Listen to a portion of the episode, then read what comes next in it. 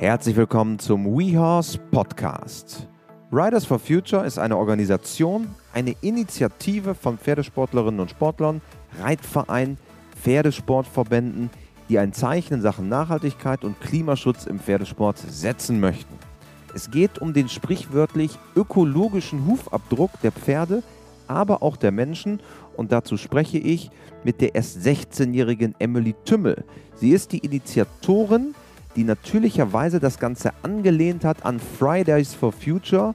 Und wir sprechen, wie jeder von uns seinen persönlichen Beitrag leisten kann und leisten muss zu mehr Klimaschutz und warum wir jetzt auch wirklich damit loslegen müssen. Mein Name ist wie immer Christian Gröber und los geht's mit dieser Folge. Viel Spaß. Hallo im Podcast, Emily Tümmel. Hallo. Schön, dass du da bist. Wir sprechen über die Initiative, die du gegründet hast, nämlich Riders for Future. Ja. Und äh, man kann sich ja schon vorstellen, was das ist. Wir alle kennen Fridays for Future. Aber vielleicht nochmal äh, für alle unsere Podcast-Hörer, was ist Riders for Future? Also, Riders for Future ist eine Initiative und Community aus Pferdesportlern, Sportlerinnen, Verbänden und Vereinen, die Nachhaltigkeit und Klimaschutz besonders am Herzen liegen. Und ja, das ist jetzt Riders for Future wir kennen alle, wie gesagt, ja Fridays for Future. Wie bist du auf die Idee gekommen, Riders for Future zu gründen? Was hat dich da angetrieben? Also Ende 2019 bin ich halt auf die Idee gekommen, Riders for Future zu gründen, gerade wegen Fridays for Future. Dadurch wurde ich halt inspiriert und halt auch mal zum Nachdenken gekommen, dass der Pferdesport ja nicht besonders nachhaltig ist und klimafreundlich ist. Und dann wollte ich erstmal was bei mir zu Hause verändern und ja, ich habe halt recherchiert, in Büchern und Zeitschriften geguckt, wie ich halt den ökologischen Hufabdruck meiner Pferde minimieren kann. Und ja, da bin ich halt nur vereinzelt auf Ideen zum Thema gestoßen. Und ja, dann habe ich mir halt überlegt, eine Plattform zu gründen, wo jeder seine Infos, Trends und Tipps rund um das Thema Nachhaltigkeit im Klimaschutz im Pferdesport und schreiben kann und wir dann halt eine große Ideensammlung anbieten können für Pferdehalter, Pferdesportler und Pferdefreunde. Vor einigen Wochen war bei uns ähm, der FN-Präsident beispielsweise auch bei uns und wir haben über das Thema CO2 gesprochen und Nachhaltigkeit im Pferdesport, vor allen Dingen auch Klimaschutz. Warum ist das eigentlich eine Herausforderung oder wo siehst du die größten Hürden im Klimaschutz zurzeit rund um, unser Pferd, rund um unsere Pferde? Also ich sehe das ganz extrem das Konsumverhalten an, weil wir kennen es alle, meisten haben ganz viele neue Schabracken sich jetzt gekauft, obwohl die Pferde ja eigentlich gar nicht so viel benötigen.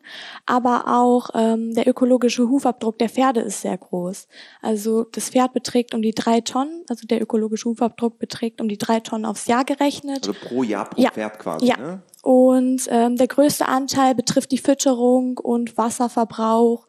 Danach kommt Mobilität, also Fahrten zum Turnier und Training. Und ja, da sehe ich halt das größte Problem. Also wenn wir das mal von Anfang bis Ende aufdröseln, ist es so, quasi wir füttern das Pferd. Ja. Mit Hafer und mit Raufutter. Und da ist ja schon CO2 drin, weil Ja. es vom Feld geholt werden musste und so weiter, oder? Also bei Futter fängt es halt auch schon an, gerade durch die Dürresommer, das sind ja auch Folgen vom Klimawandel.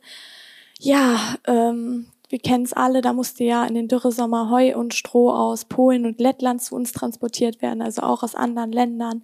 Dadurch entsteht ja auch wieder viel CO2 und ja.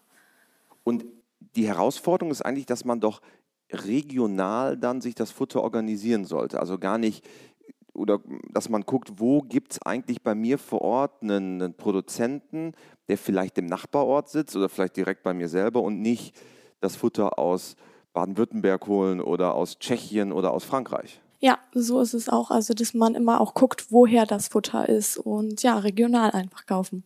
Also das ist dieser erste Teil, dieser Futterteil. Wo fällt noch CO2 an rund um unsere Pferde? Ja, also beim Konsumverhalten, ich glaube, jeder kennt es. Man kauft sich immer mehr Schabracken, obwohl das Pferd ja eigentlich nur zwei Schabracken wirklich benötigt. Und man braucht ja nicht wirklich noch die 30. Schabracke, die dann im Stall hängt, nur weil es gerade in einer neuesten Kollektion ist. Und ja, da sind wir auch ganz schön.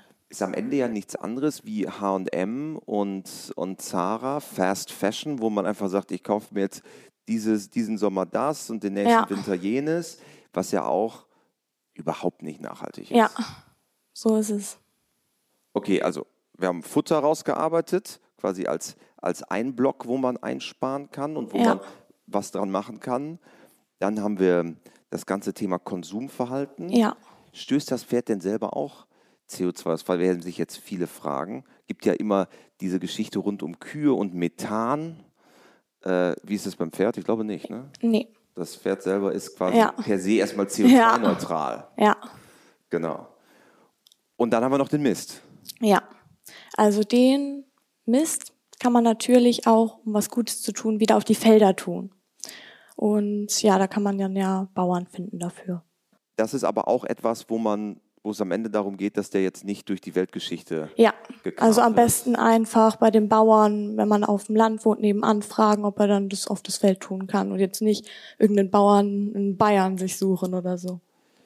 Jetzt ist dieses Thema ja auch in der öffentlichen Diskussion sehr groß. Ähm, ich glaube, wir alle wissen, dass wir im Klimaschutz was tun müssen. Wie siehst du da aus deiner ganz eigenen Sicht die Pferdewelt? Wo, wo stehen wir da beim, bei der Klimakrise? Also ich glaube, dass wir recht weit oben stehen, weil auch, ja, der, wie ich gesagt habe, der ökologische Hufabdruck der Pferde sehr groß ist und ja, auch äh, Mobilität, also dass wir Fahrten zum Turnier, der Tierarzt kommt, das sind ja auch wieder alles sehr, sehr viel CO2-Emissionen und ja, da stehen wir schon recht weit oben. Also das Pferd hat ja auch den größten ökologischen Hufabdruck unter den Haustieren. Und du sprichst ja auch einen wichtigen Punkt an, den auch, äh, mit dem sich auch, glaube ich, sehr viele beschäftigen, nämlich Turniere. Und da ist es ja auch so, wenn man jetzt mal netto netto rechnet, wie viel ähm, CO2 man aufwenden muss, um zum Turnier zu kommen. Wir wollen jetzt hier gar nicht irgendwie den Teufel Ja. an die Wand malen, aber ich glaube, wir, wir müssen auch in der Pferdewelt da offen drüber reden. Ist das ja auch echt schon Ja. wenn ich 100 Kilometer zum Turnier fahre mit dem Hänger, verbrauche ich deutlich mehr, als wenn ich so Ja. hinfahre. Ist ja schon enorm viel. Ja, und ich habe, ich bin ja selbst Turnierreiterin und ich kenne das ja auch. Also äh, ich habe damals schon Teile meiner Turnierpreisgelder an Plan for the Planet gespendet und habe damit ja Bäume pflanzen lassen, um halt ein wenig den ökologischen Hufabdruck meiner Pferde zu minimieren. Und ich habe jetzt auch gemeinsam dieses Jahr mit Plan for the Planet ein Wiederaufforstungsprojekt gestartet, weil ich fand, man könnte das auf den gesamten Pferdesport ausweiten, dass man halt die Möglichkeit hat, Bäume zu pflanzen dagegen und was gegen seinen ökologischen Hufabdruck zu tun. Obwohl das ja auch nur der erste von wahrscheinlich zwei Schritten ist, dass man Ja. erstmal kompensiert ne? Ja, und dann im zweiten Schritt auch wirklich reduziert. ja, Also fahren wir eigentlich in der Zukunft mit unserem E-Auto zum Turnier. ja, Können die eigentlich auch einen Hänger ziehen? ja, Ja. Ich habe nämlich gehört, dass, oder wenn man jetzt mit ähm, Hängerherstellern spricht, die sagen auch, ja, sind wir uns unsicher, wie weit dann Reichweiten sind. Ne? Also kann ich noch zum Turnier, was 250 Kilometer entfernt ist. Aber es ist ein Thema, mit dem wir uns einfach beschäftigen müssen. ja. Wie bist du am Ende auf die Idee von Riders for Future gekommen? Es macht ja sehr, sehr viel Sinn, dass wir uns damit beschäftigen. Ich glaube auch, dass wir in der Pferdewelt vielleicht ein bisschen langsam damit sind. Ja. Ne? Ähm, wie bist du auf die Idee gekommen? Hat dich Greta Thunberg inspiriert? Ja, die hat mich sehr inspiriert, ja, durch Fridays for Future und ja, ich bin halt dann selbst mal so durch den Stall gelaufen und ist halt nicht alles nachhaltig oder klimafreundlich, ist mir aufgefallen. Und dann habe ich halt zu Hause erstmal Sachen verändert. Kleine Sachen habe ich angefangen, sowas wie Rezepte selbst machen, um halt dann wieder Plastik und CO2-Emissionen zu sparen. Und irgendwann ähm, hat mich auch meine Familie unterstützt und wir haben halt Nistkästen gebaut, Vogelkästen aufgehangen und ja, so kam es eigentlich dazu. Wie war so die Wahrnehmung zu Anfang in dem Stall, wo du bist? Haben die Leute gesagt, hm, was machst denn du jetzt da, Emily? Oder wie, wie, wie, wie nehmen die Leute die Initiative wahr? Also ich habe ja zu Hause einen Stall, also da Ah, okay, du bist zu Hause. Ja, also da hat keiner was gesagt, Ja. aber meine Freunde haben mich am Anfang ein wenig komisch angeguckt und waren so ein bisschen okay. Aber sie haben es auch selbst sofort schnell verstanden, dass der Pferdesport halt nicht nachhaltig ist. Und die haben mich dann auch dabei unterstützt und helfen mir auch. Und ja, Was sind denn ganz konkrete Tipps, die jeder von uns umsetzen kann? Ihr habt ja auch, äh, oder du mit deinem Team zusammen, DIY-Tipps, Upcycling, das sind alles Themen, die ja auch einen Beitrag leisten können. Ja. Was sind so drei Tipps, ähm, wenn, wenn ich bin jetzt zu Hause, ich möchte ähm, mit meinem Pferd gemeinsam das ganze Thema CO2 angehen und meinen persönlichen Beitrag minimieren. Was sind so drei Tipps, die man einfach mal machen kann? Also drei ganz einfache Tipps, die man auch schon zu Hause teilweise umsetzt, ist sowas wie Wassersparen. Man kann sein Pferd waschen mit einem Schwamm und einem Wassereimer. Man muss ja dann nicht den Schlauch volle Pulle aufs Pferd halten und damit halt Wasser verschwenden. Und ja, auch Strom sparen oder Ökostrom auf der Reitanlage beziehen. Oder ganz einfach mit dem Fahrrad mal zum Stall fahren. Wenn die Entfernung es halt zulässt. Ja. Ja, das sind so drei ganz einfache Tipps, die man umsetzen kann das sind ja auch Dinge, die wir eigentlich jeden Tag in unserem täglichen Leben umsetzen können. Ja. Ne? Das ist häufig sind wir halt ein bisschen, ja, zu faul ist vielleicht ein bisschen zu hart gesagt, aber vielleicht ein bisschen zu komfortabel unterwegs zu sagen, ach komm, die zwei Kilometer zum Stall, dann ja. nehme ich doch das Auto oder das Moped, anstatt einfach mal das Fahrrad zu nehmen. Ja, so ist es. Nun hast du ja auch eingangs gesagt, dass du mit äh, anderen Persönlichkeiten auch im Pferdesport zusammenarbeitest. Wer ist da alles so am Start und, und was genau sind die Initiativen? Also ähm, uns unterstützen auch große Pferdesportler wie äh, Christina Böhring-Spree, Imgrid Klimke, Sandra Schneider. Die FN unterstützt uns auch sehr, aber auch Pferdesportverbände und Vereine und ja, also meine Familie unterstützt mich natürlich auch, meine Freunde oder auch nette Menschen, die wir einfach über Riders for Future kennenlernen durften. Ihr seid ja auch auf Messen unterwegs, ja. ne? Und da merkt ihr auch, okay, dieses, oder merkst du auch dieses Thema, dass das gewinnt an Relevanz? Ja, oder? das ist auch gut so, dass halt die Leute dann auch auf uns aufmerksam werden und auch die Augen öffnen, dass der Pferdesport halt nicht nachhaltig ist. Was wünschst du dir für die Zukunft? Wo soll der Pferdesport hingehen? Also ich wünsche mir für die Zukunft, dass noch mehr Menschen zum Nachdenken kommen und zum Handeln, dass ja das Thema mehr Aufmerksamkeit bekommt. Und ja. Und was sind deine konkreten Pläne? Also wo, wo siehst du Riders for Future in zwei, drei Jahren? Sind wir alle Riders for Future Mitglieder? Also wir müssen natürlich nicht alle Riders for Future Mitglieder sein, sondern es geht ja mehr darum, dass jeder etwas umsetzt, was er umsetzen kann. Also ich glaube, jeder findet irgendeine Kleinigkeit, die er umsetzen kann und wenn nicht, kann er einfach mal auf unserer Seite gucken. Also wir haben ja sehr, sehr viele Themenbereiche und ich glaube, da wird jeder fündig. Also es sind am Ende auch die, die ist es die Tatsache, dass jeder auch ein bisschen ja. selber mitmacht ja. und mit dabei ist. Ja. Ähm, um das voranzutreiben. Ja, also auch die vielen Kleinigkeiten ergeben dann ja am Ende das große Ganze. Emily, jetzt haben wir über viele kleine Maßnahmen gesprochen, die, glaube ich, auch wichtig und richtig sind, die jeder von uns machen kann. Ja. Aber wenn man jetzt mal wirklich einen Strich drunter macht, wie dringlich ist das Ganze? Also es ist wirklich sehr dringlich. Also am besten müsste jetzt was passieren, weil in zwei Jahren bringt uns das Ganze auch nicht mehr was. Also jeder muss jetzt wirklich mal zum Handeln kommen und etwas tun. Gegen die Klimakrise. Ja, genau. Und glaubst du, dass wir das im Pferdesport so schnell umsetzen können? Was braucht es jetzt dafür? Was müssen wir tun, dass es jetzt richtig vorangeht? Wir müssen alle was dagegen tun, also wirklich jeder. Also jeder, der hier quasi zuhört, ähm, wir sind ja ein unpolitischer Podcast. Ähm, aber ich glaube, wir alle wissen, ja. wie dringlich dieses Thema ist. Ja. Und dass wir am Ende alle handeln müssen. Ja, und jeder kann ja irgendwas in seinen Stallalltag integrieren. Es kann ja nur eine Kleinigkeit sein, aber wie ich gesagt habe, die vielen Kleinigkeiten ergeben dann das große Ganze. Also jeder muss was tun. Wir haben bei uns im WeHouse Podcast die vier klassischen WeHouse-Fragen. Okay, dann bin ich jetzt mal gespannt.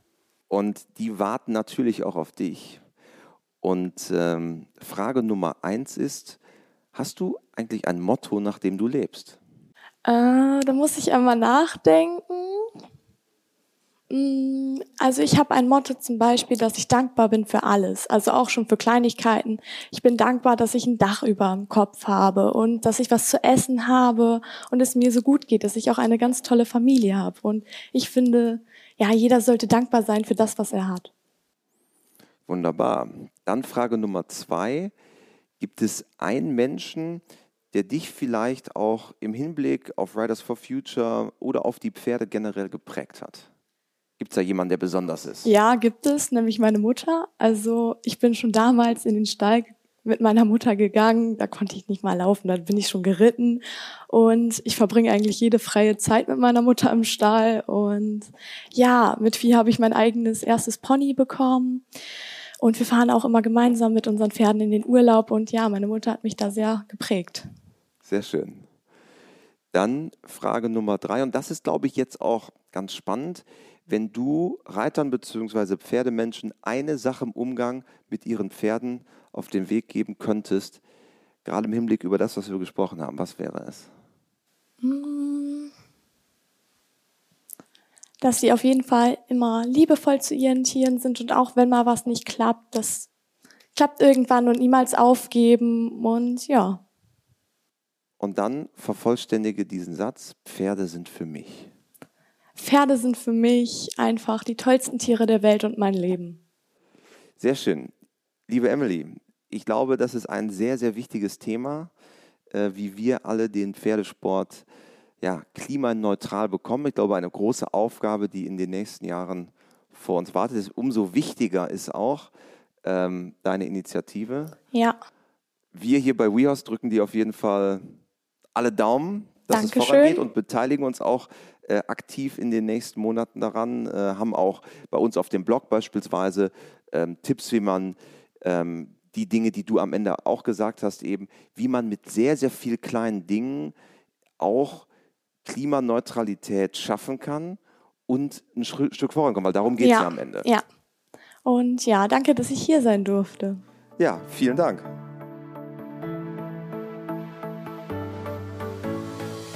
Schön, dass du dabei warst. Lass gerne eine 5-Sterne-Bewertung da oder folge uns auf Spotify, um keine Folge zu verpassen. Also, bis bald.